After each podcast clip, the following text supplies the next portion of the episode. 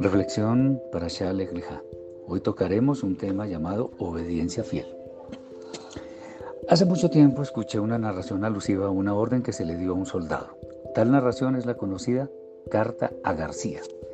En ella a este soldado se le da una misiva que debe entregar a García.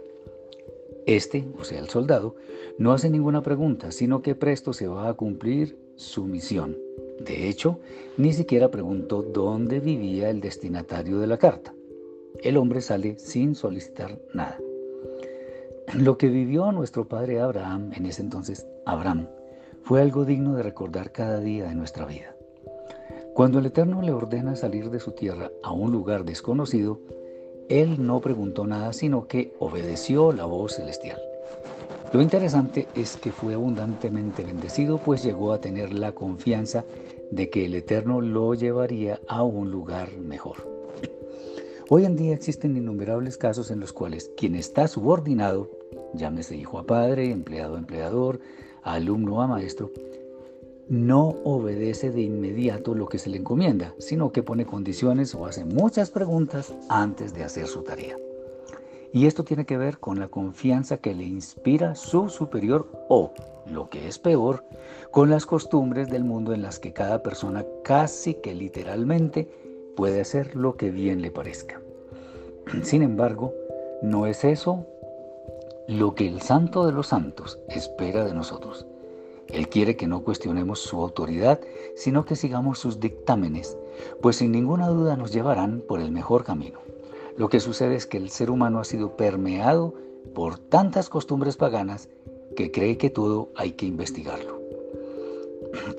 El profeta Habacuc nos dice que el justo por su fe vivirá, al menos en las traducciones tradicionales, pero en realidad el texto que se lee en hebreo es Ine upla lo yashra navsho bo betzadik ve'emunato y que he traducido normalmente como He aquí que aquel cuya alma no es recta se enorgullece, mas el justo por su fe vivirá. Esto es lo que se traduce normalmente. En realidad debería decir, He aquí que aquel cuya alma no es recta se enorgullece, mas el justo por su fidelidad vivirá.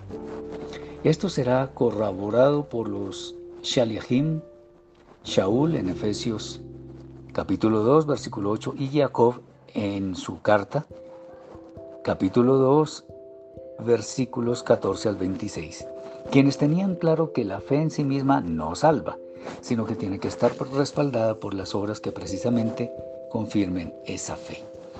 De esta manera fue que actuó Abraham, quien por su fe fue justificado, pues tal fe siempre estuvo acompañada de obras. ¿Cuál es el tema aquí?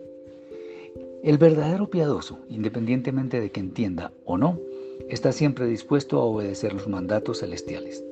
La Torah en ninguna parte tiene mitzvot que nos conminen a entender, más bien nos ordena hacer, pues para ello fuimos creados.